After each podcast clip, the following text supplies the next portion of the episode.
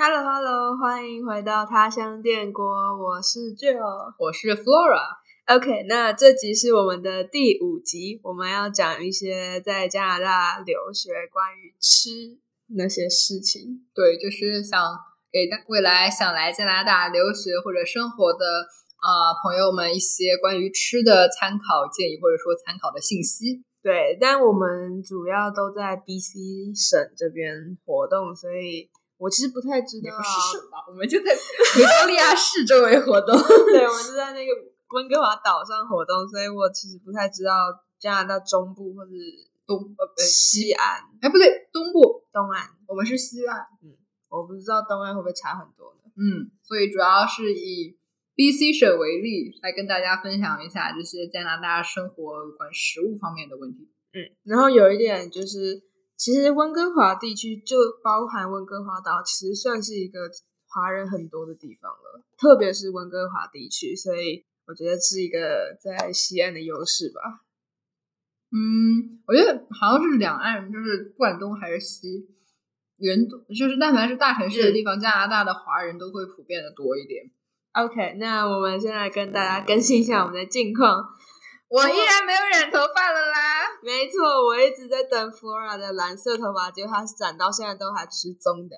虽然棕的也没有不好看，就是了。可是你的目标不是染蓝的吗，Flora 小姐？I mean，嗯，哎，不要 care 这点小问题了。大家都是学生，学业要紧，好不好？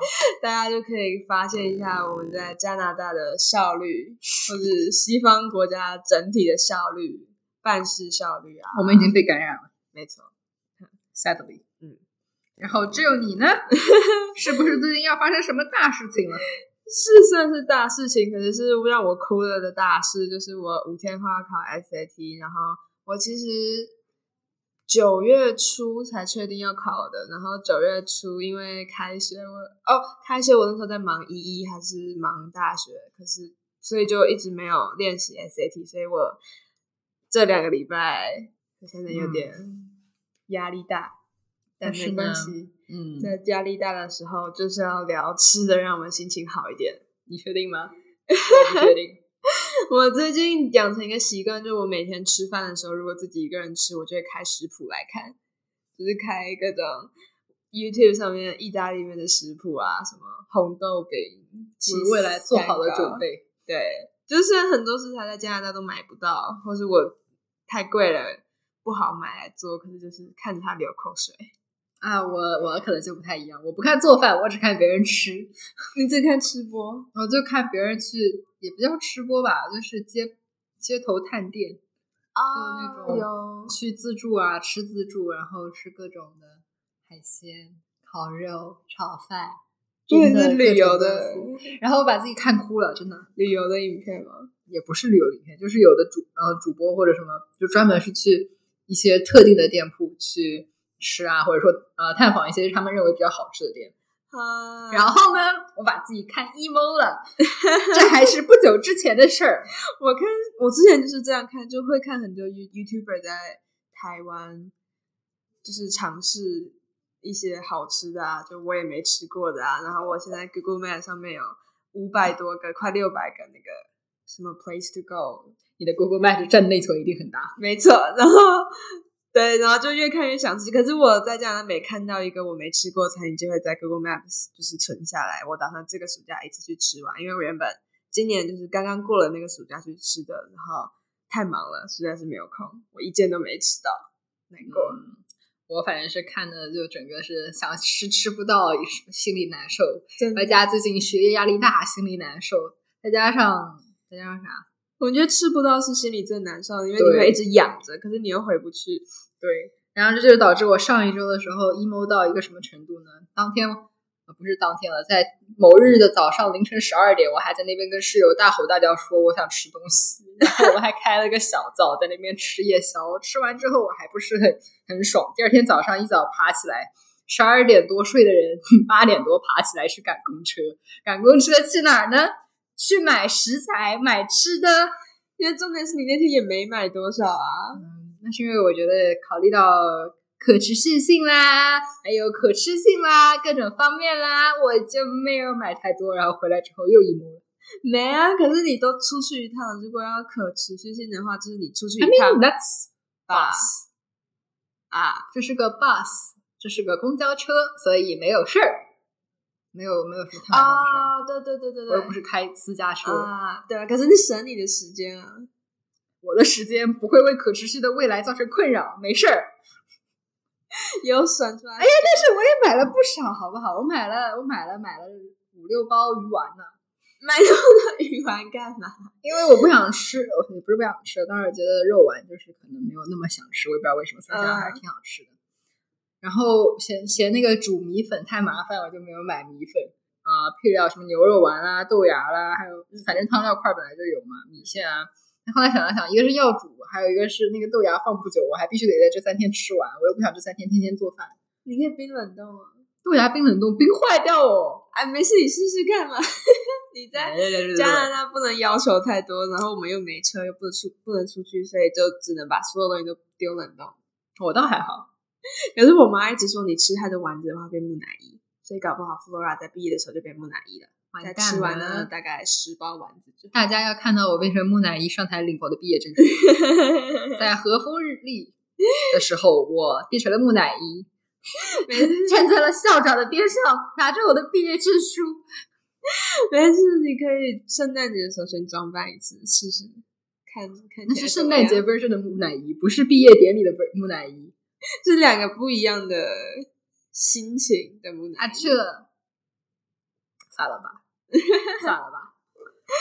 但 anyway，回到我们前两天，或者说昨天是昨天吧，我们昨天刚刚做的事情就是什么呢？哦，因为我们的宿舍在这礼拜二新厨房开张了。对的，就是我们去年是没有厨房，可是他们今年暑假我们回来之后，他们就大发慈悲帮我们盖了一个厨房。呃，是设备蛮齐全的厨房，对，而且是一个火力非常强劲的电磁炉灶。对我来加拿大第一次知道电磁炉灶，我以为之前都是瓦斯，就是发火出来。我是在看你的住家也是用火的吗？对啊。然后我来加拿大，我几个我第一个住家就是电磁炉，哎，高科技啊！我来加拿大安全隐患主要是，嗯哼，因为我们那个家就是我家乡那边，反正也是这两年开始饭店都要求换成那个大功率电磁炉啊，就是因为怕煤气爆炸那种事情。真的假的？因为我这我来这里才发现哦，每个加拿大人的家都有第一洗碗机，第二烘衣机，第三电磁炉。嗯嗯，生活习惯还是非常不一样的。对，可是就我们昨天在刚新盖好那个火力非常强大的厨房，对，趁它还干净的时候体验了一把。嗯，我们我是做了海鲜粥，因为啊也不叫机智啦，但反正就是带了几包。包装好的米和干海鲜的那种什么食物包，然后拿了一包出来煮了个海鲜粥，虽然它并没有什么海鲜味，因为福尔好像加太多菜了。没有，我不加菜的时候它也没有什么海海鲜味。那个不就是水加多了？其实我觉得这边的盐可能比家里边的淡好多啊！对，真的。我们昨天就是在这拼命抖抖抖抖抖抖抖抖抖，有就是我们发现，就我们学校食堂的，不管是盐啊、酱油啊、蜂糖啊。蜂蜜啊，什么还有黑胡椒啊，各种东西都很淡，基本就是你都会怀疑那个盐里面是加了水，就挺矛盾的。我觉得他们吃饭口味也不淡，但是这个调料味就很重，啊不要很淡。但反正就是我煮了锅海鲜粥，然后里面放了一堆大杂烩，大概是我有史以来做的最杂乱的一锅海鲜粥了。呃，可是我觉得福尔很机智，你带了一整包的干蔬菜，对，但是那个干蔬菜里面只有裙带菜、高丽菜、胡萝卜和香菇。就很够了呀，你还要什么茄子吗？哦，那算了，我不奢求太多。对，可是那我昨天是煮了白酱意大利面，我和风白酱意大利面。对，因为我加了酱油，还有味淋，还有料理酒在那个白酱里面。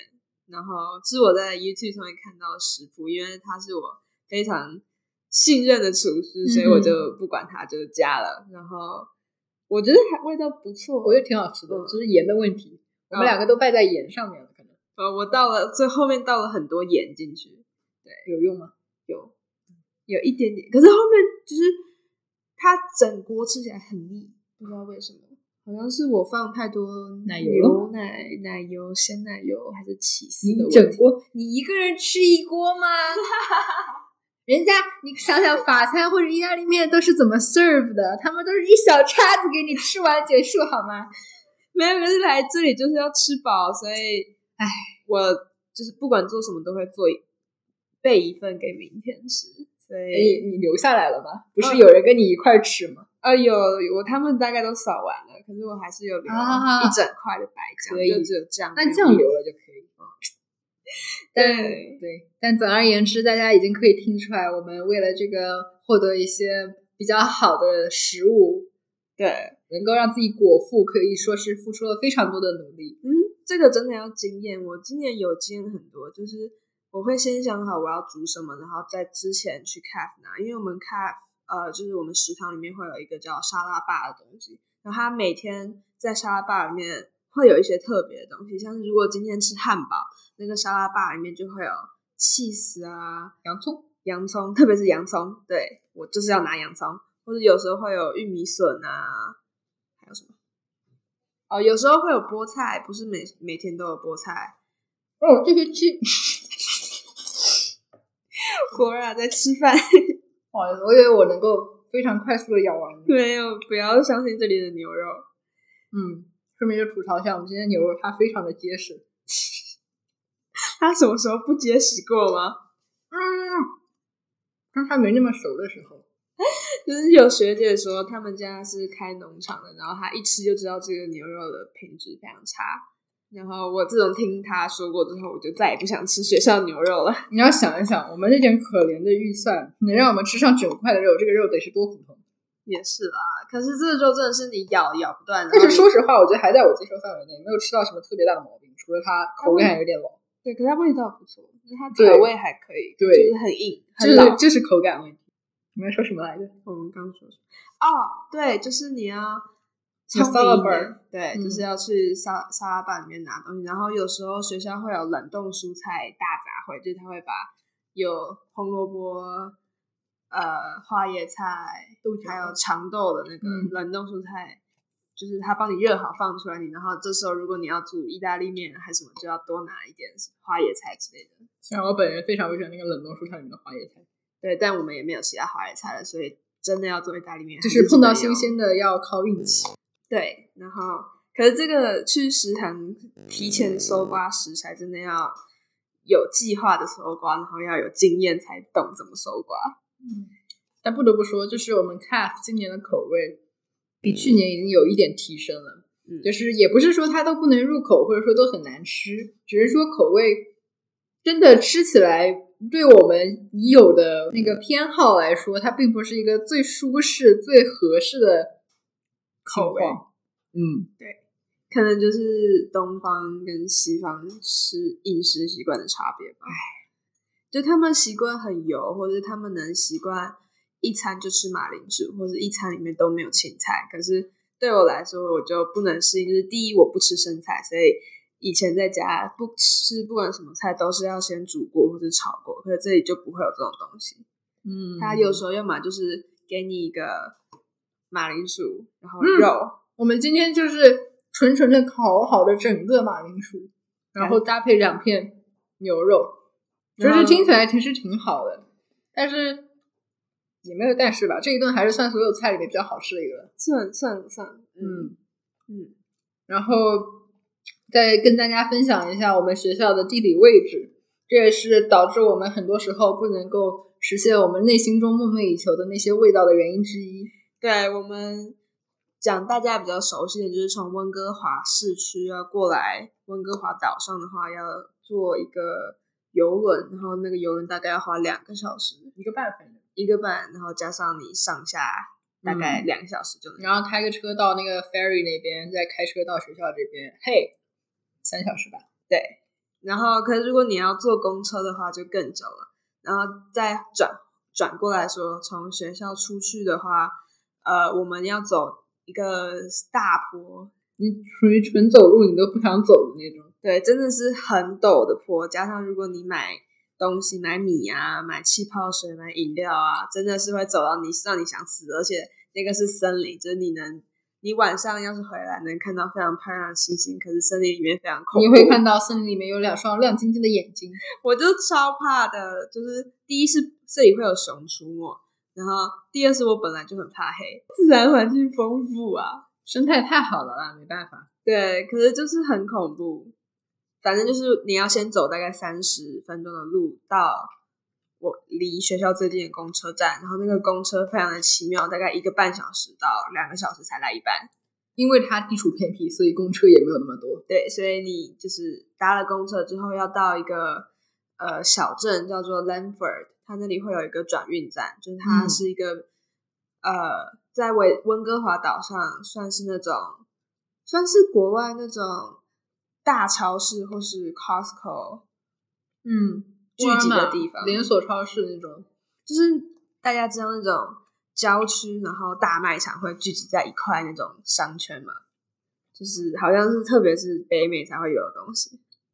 嗯，然后我们要到那里转运，就是如果你只要去超市的话，那在那里下鞋就可以了。可如果你要去市区，就你要去唐人街啊，要去餐厅吃饭，吃炸鸡，吃什么中式料理，就是吃可能选择更丰富、对，口味更加精致一点的餐厅的话，你必须得去到维多利亚市里面。对，然后从 Lanford 转运站转车到市区的话是要多久？从 Lanford 转运站到维多利亚市区的公车大概一个小时，会有三班，半小时。一班吧。嗯，频率算高的。但总之就是，这是影响我们呃获得食物上满足感的非常重要的一个因素。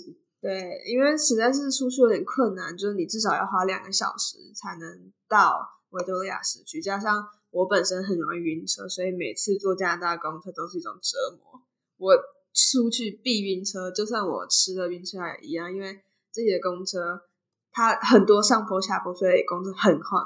司机技术不太好，也不是技术好不好，就是它真的是上下坡就真的很晃，然后我就会一每次一副都要死的样子。下有一次我真是搭到我非常想跟司机说：“拜托你帮我下车，我想下车，你就让我下车。”对，可是如果可是要出去还是出得去的吧？对，出得去啦，我们不是监狱，对，看开一点，我们不是监狱，对真的。只是自己花点力气出去罢了。然后回来的话，如果你真的买很多东西，是可以搭计程车回来的，但贵啊，贵是一回事，但也不得不说，加拿大计程车的效率实在是跟他们办文件的效率一模一样。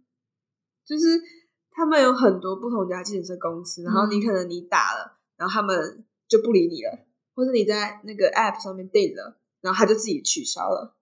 然后他也不会跟你说是哦，是因为你太远啦，或者因为现在没有时间，他就会自己帮你取消。所以就是、嗯真的吗他会跟就是你一开始订的时候，他会说哦，大概三十分钟会来，所以然后你大概等三十分钟，然后他们又才去才传讯息跟你说哦，不好意思，我司机跑路了。订单被取消了。然后上一次我们就学到这个教训，我们就一次订了两家公司的计程车，然后尴尬到极点，就是那两家计程车同时来，真的是同时停到我们面前，然后我们就冲进了一辆，然后我原本就想，那我们就走吧，就是太尴尬，跟另外一辆计程车不好交代。可是就有朋友就说，还是去跟他说一下吧。然后他说回来就说，那个计程车司机像是眼神可以杀了他，可是真的是非常尴尬。就是我们那时候是在商场外面，所以是一条路，所以一辆自行车先开过来，它停在那条路的比较靠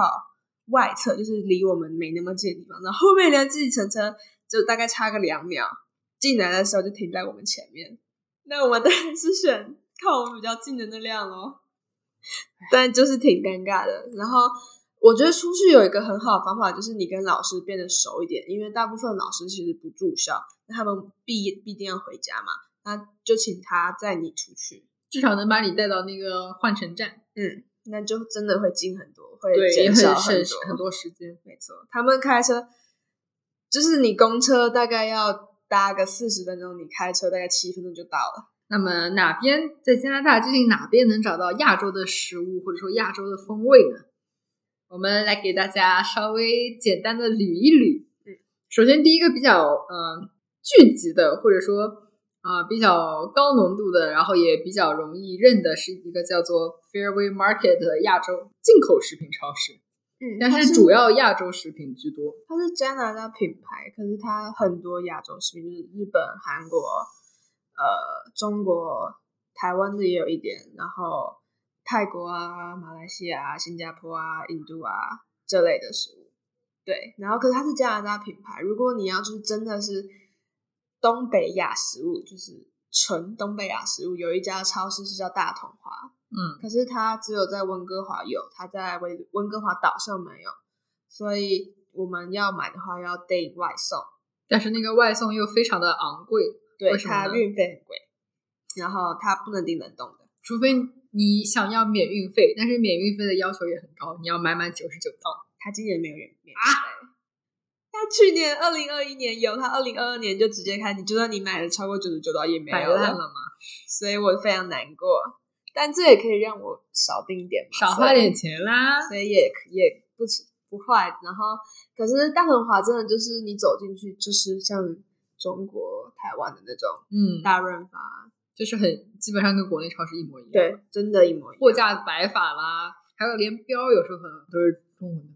嗯，它标都是中文的，就是你进去就是不会说中文的人，就是不会进去的那不会进去大统华超市的。而且你还会看到很多中中国或者说亚洲面孔。就大家在里面基本上都是说中国的，说 说中文的，然后还有熟食区，就是会有那种就是真的是亚洲熟食区卖什么豆浆、啊、什么中不是中式，是亚洲口味的那种点心啦、啊蛋糕卷啊，就是可能甜度啊我觉得应该会比那个正常的加拿大版本低一点，而且都是不是那种只有布朗尼的那种加拿大甜品台，嗯而是说有那种什么瑞士蛋糕卷啦，那反正就是烧饼啊，嗯，对，然后什么紫米粥啊、红豆汤啊。可是就是你一进去，如果你在加拿大生活了一下，你一进去就是会疯掉那种。然后你要买月饼啊，买什么过年送礼的东西，也都是在大同华买。但也普遍稍微贵一点吧。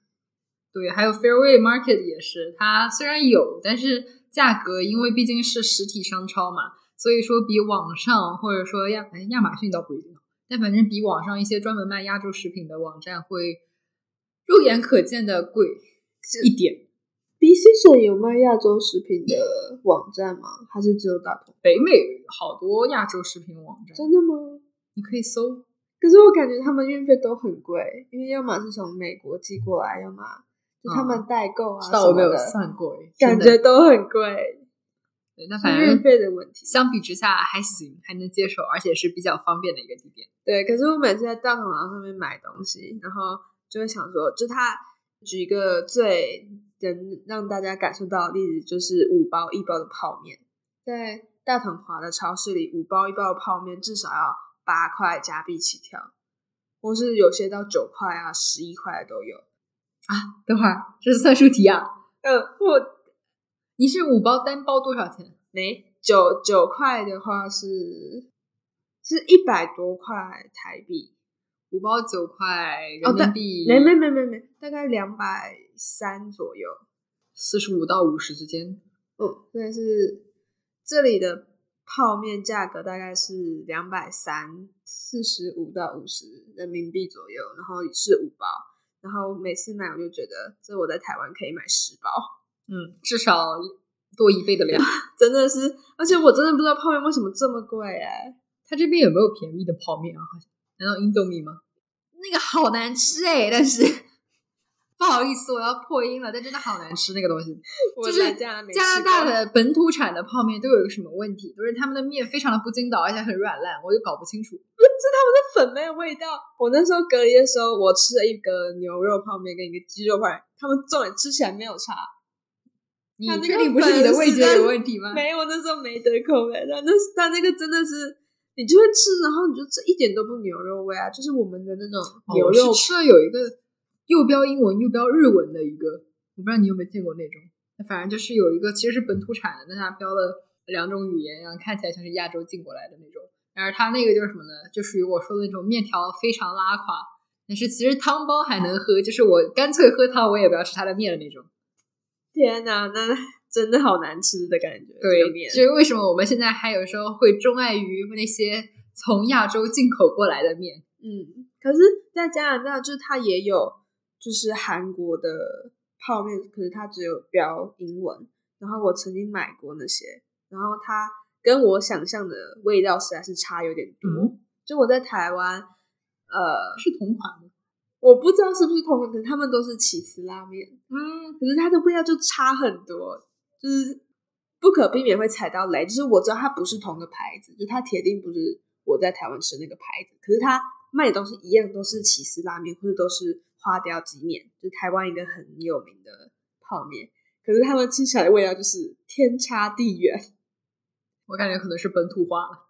对，有可能，就加拿大会有很多这种你以为是你想象中的味道的食物，但它其实完全不是想象中的味道。然后你吃了买了，可能就不会想要再继续吃下去，然后就会留了一堆。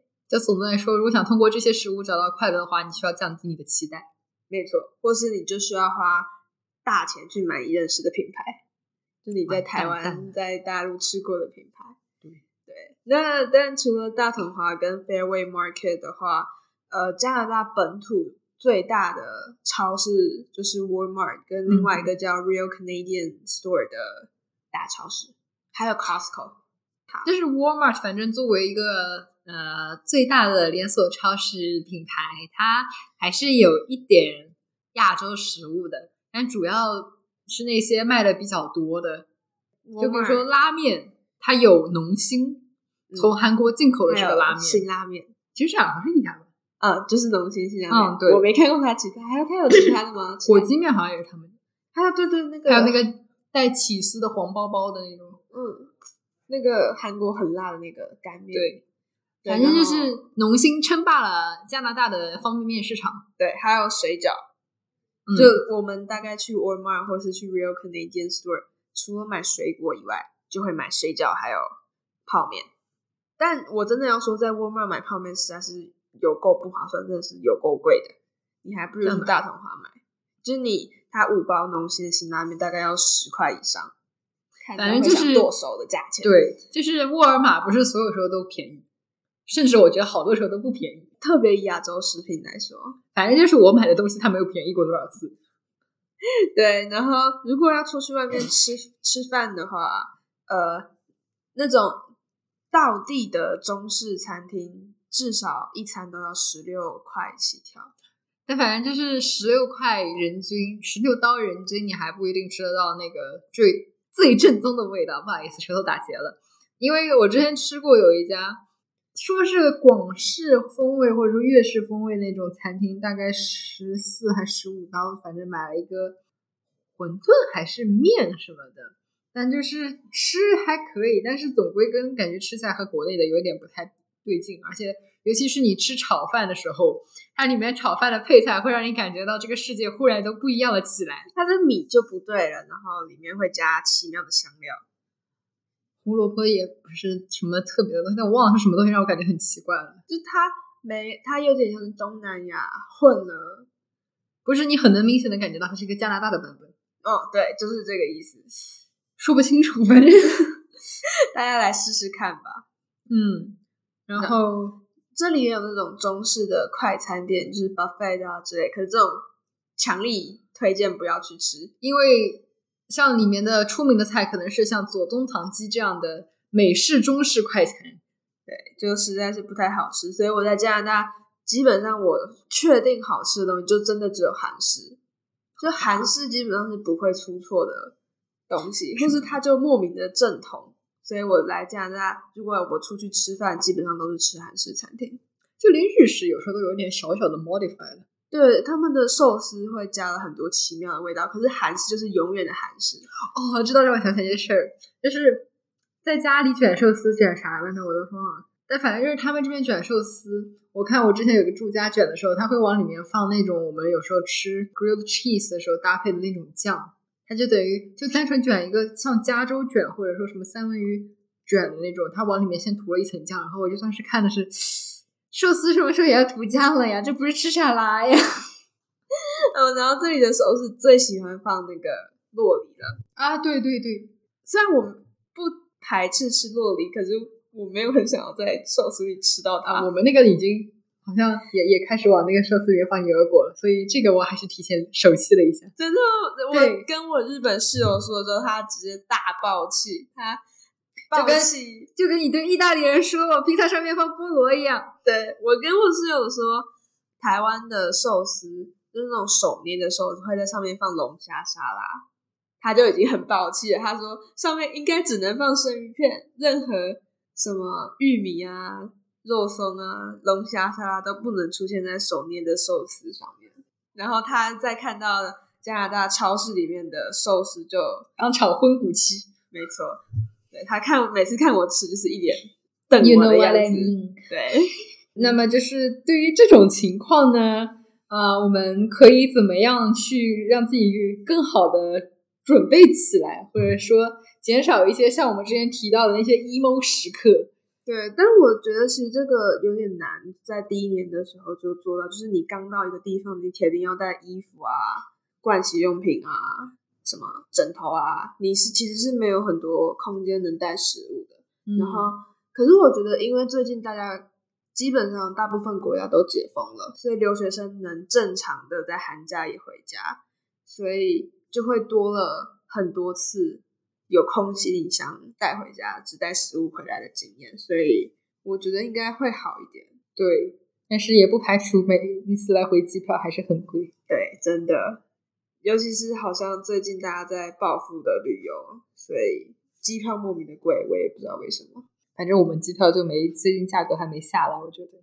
我查了，然后比之前有疫情的时候更贵，我就傻眼了。哎，但是就是带零食能带多少带多少，这个是一个非常重要的宗旨，我觉得。没错，就是你要是有空间就尽量带吧，因为你来了铁定是买不到一样的。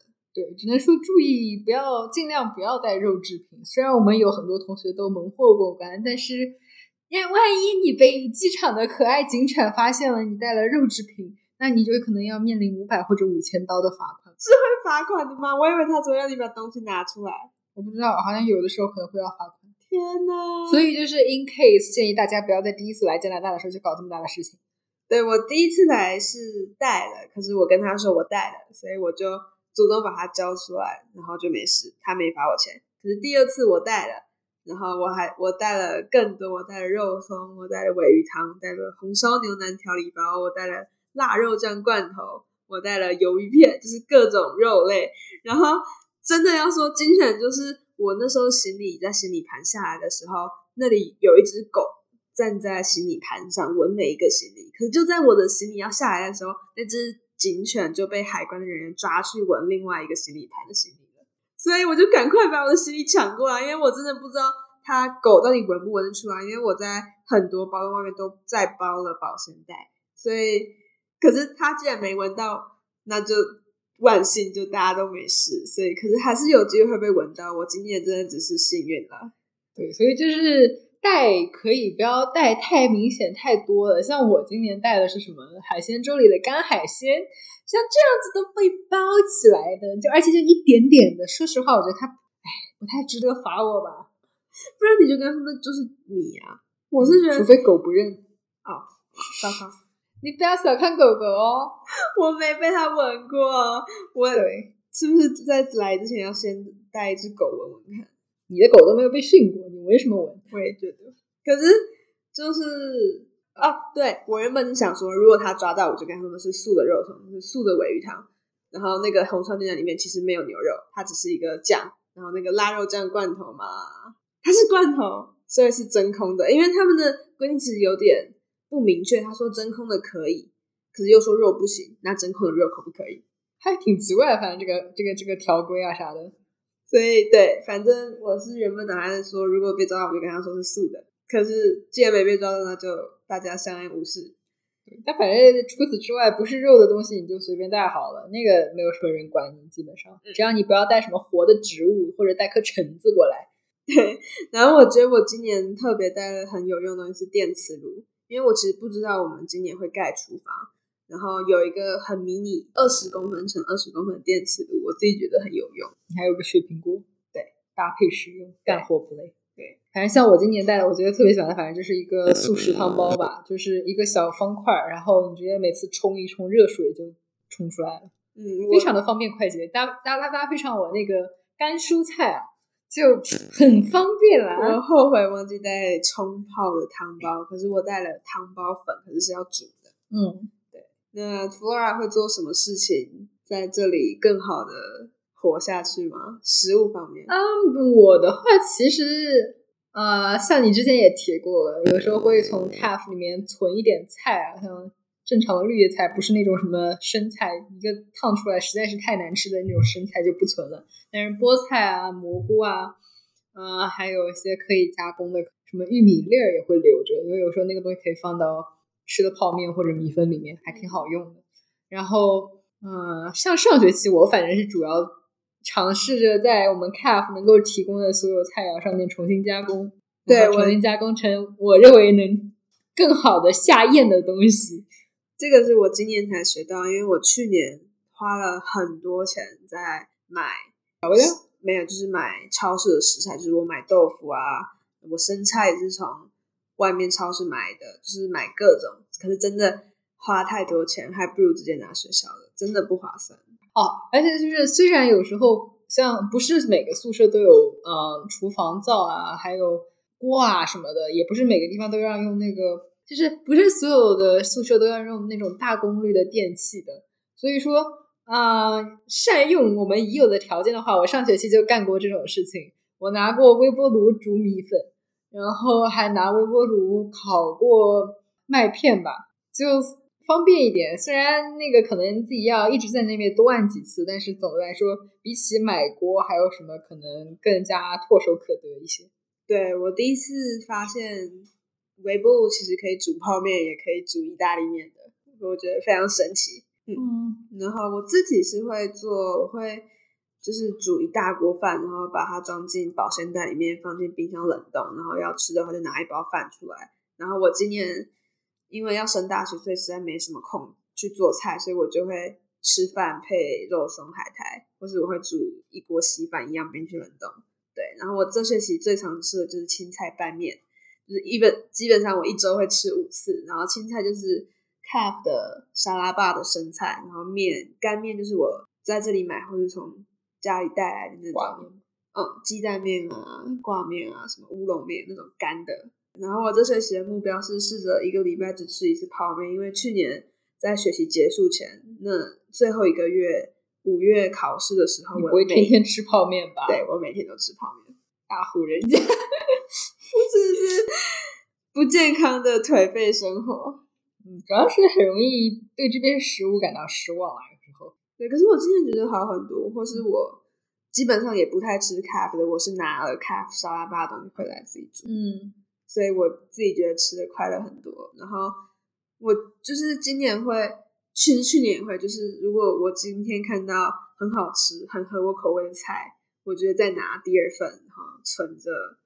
啊，对，这个就是我今年干的比去年感觉次数更多的一个事情，因为呃，我现在有两个装食物的容器，也是从上年的经验考虑下来，两个是比较合适的一个量，尤其是你最好盒子大一点，不要太小的那种情况，你就多存一点，这样的话，万一哪天的饭不好吃了，就可以用之前的库存来抵押一下。没错，因为你在这里生活久，就会有一种直觉，就是今天的饭要是很好吃，那明天肯定会有一餐不好吃，大概是这个频率。要备战备荒一样。没错，所以我特别是汉堡的时候会拿特别多。对，汉堡的时候其实鸡胸肉能挺能当食材用的，对，或还有一些别的配菜。或是你就拿着汉堡，然后早上转一转就当早餐吃。对对对，哪怕那个汉堡的面包也是，你光拿面包都比早上的那个面包好吃一点。对，因为这里的特色就是它早餐永远都一样，永远都是 bagel、吐司、燕麦粥、鸡蛋、冷冻的莓果，然后 yogurt，然后有麦片可以让你配牛奶，就没了。就呃，好在它没有不确定性，但是也就坏在它没有不确定性，永远每天都是一个样。就我觉得我们说的这些方法，其实你都要有一定的钱才能去支持。就是不管你要买豆腐啊，你要去买干面来烫，你要买煮自己的米啊，其实都是要钱的。那我今年学会了怎么比较比较有经济效率的使用金钱，就是比较节省。高效的，但是也不是太铺张浪费的，满足自己的一些必要的生活需求。对，因为有些我的需求，其实你在 Cap 的，你拿 Cap 的食材煮一煮就可以达到，不一定要买外面超市真的新鲜的生菜才能达到。所以，我这是我今年才学到怎么去管理自己生活的预算吧。怎么就是金钱观？我去年实在是有够没有金钱观，一个非常无知的人类。而且就是从不仅从金钱，而且从好多时候一些我们可以获得的食材来说，首先金钱就是不是所有人都有这么多的啊雄厚的财力来满足这些额外的呃支出，然后而且不像所有文化群体都像亚洲或者说啊中国中华文化这样子有那么多的同胞在海外，然后有那么多的中国风味或者亚洲风味餐厅你可以去。啊，来尝试弥补你对家乡的一些思念，就像有一些非常小众的国家，可能呃缅甸啊，呃还有什么非洲一些国家，他们就完全没有地方可以去。那就是也是要更多的对自己的一些先天的优势有有一些意识吧，嗯，就不要过多的利用，也不要过多的炫耀这种优势。对，然后我觉得有。其他人讲到这个讲的很合理的是，他们说食堂学校食堂是有些人唯一的选择。他们在加拿大没有任何多的钱能让他们买洋芋片啊之类的零食吃，所以他们只能吃食堂的食物。所以在其他人抱怨食堂食物不好吃或是做的不健康的时候，那已经是他们唯一的选择。所以就是要注意一下，不要在他们面前说这些吧，或是。就保持感恩的心，能让对你能有食物吃这件事感谢就好了。那至于它是怎么样的食物，是不是合你胃口的食物，就再说。可是我觉得，就是人活着最重要就是有东西吃。然后再联系到另外一个嗯比较世界性的全球性的话题，就是呃我们这些食物呃浪不浪费，或者说我们这些额外的。食材的购买会不会对环境造成怎么样的影响？就是一个很也是一个很重要的需要保持意识的一个方面。因为好多时候食物它一定会有包装嘛，尤其是那些零食或者说速食啊，永远都会有那么多的塑料的包装袋，那就是不可避免。这些首先他们就不是很容易被回收，然后要么去到填埋场，要么进焚化炉，所以就是说。相应的碳排放、碳足迹，我们也要在心里有个数，不要是每次都是无节制的去满足一些我们口腹之欲。而且，尤其是亚洲食物，他们好多时候都不得不从亚洲进口，因为像加拿大，你看他们做泡面也做不过。但就是进口的那些运输带来的碳排放也是一个，再加上本身的包装的碳排放也是一个。所以说，就是希望大家。就算到一个不同的地方生活，啊，也非常理解大家都会对家乡有很多不可磨灭的思念之情，但是也要不要把所有的不用把自己所有的对家乡的思念都满足的特别到位，毕竟你还是在外面，你还是要感受外面的风土人情。没错，我妈就一直因为我一直叫我妈帮我寄一点零食过来，然后我妈就一直说，你既然选择去国外读书，就不要要我一直。寄东西给你，你要么就自己学会适应，要么就自己想办法。所以她感觉就不想帮我寄零食来。可是，就虽然知道，我觉得如果我小孩出国，我应该还是会寄给他。可是就对，亲妈啦，难过。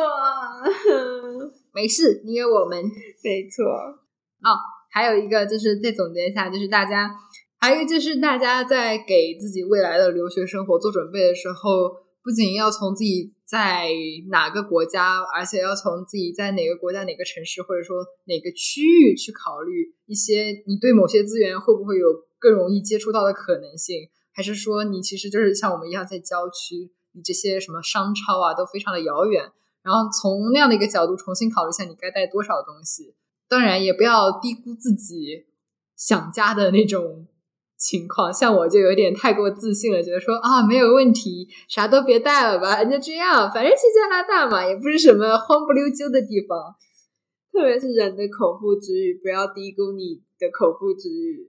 对，就反正对一些经济啊，还有环境层面的问题，我们保持意识，然后也要承认自己必要的时候还是得满足一下自己基础的生理需求。对，但我真的觉得，如果以后回家不用隔离的话，那留学生应该是寒假能回家一次，暑假能回家一次。可是，除了你第一次去的时候，你基本上就会有四十六公斤空的行李箱，你可以带食物回来。所以，如果你本来就要回家的话，那其实好像也不太会造制造多余的碳排放。既然你都要回家了，只是顺便带行李回来。就不要不要邮寄，跟邮寄相比的话，啊嗯嗯，哎呀，这这不说什么，那就是提一个很有趣的小事例吧。我们有一个新西兰的老师，十五年没有回过家，去年才回家，是因为他爸爸生病了。对，然后因为就是搭飞机，其实碳排放量最多的交通运输工具。对，差不多从这边飞到欧洲的碳排放量，属于吃两三年肉的那种碳排放量。所以有时候有的素食主义同学还寒假回去的时候，我觉得也是比较有意思的一个事情。对，但是我觉得这件事情其实以家的角度来说有点难拿环境跟家去衡量。就我觉得大部分人应该还是会选择回家啦，虽然知道这个事实。不然以后我们坐火箭好了，火箭票房更高啦！我要我要任意门，我从小就想要任意门。我觉得任意门比较环保哎，任意门真的比较环保。对啊，而且就大家就不用住学校，大家都可以住家里，多好。对，嗯，有没有任意门最环保？我的物理，我把地球炸了就挺好。算了，我也炸不到地球。我觉得就我这个物理水平也炸不了地球了。对，好了，那吃的大概到这里。那 anyway，以上就是本期的内容啦。然后希望大家啊有发现一些对自己未来留学或者说出国生活有帮助的信息。然后有什么问题，或者说有什么想要了解的信息，可以更多的给我们留言或者发消息。大家拜拜，拜拜。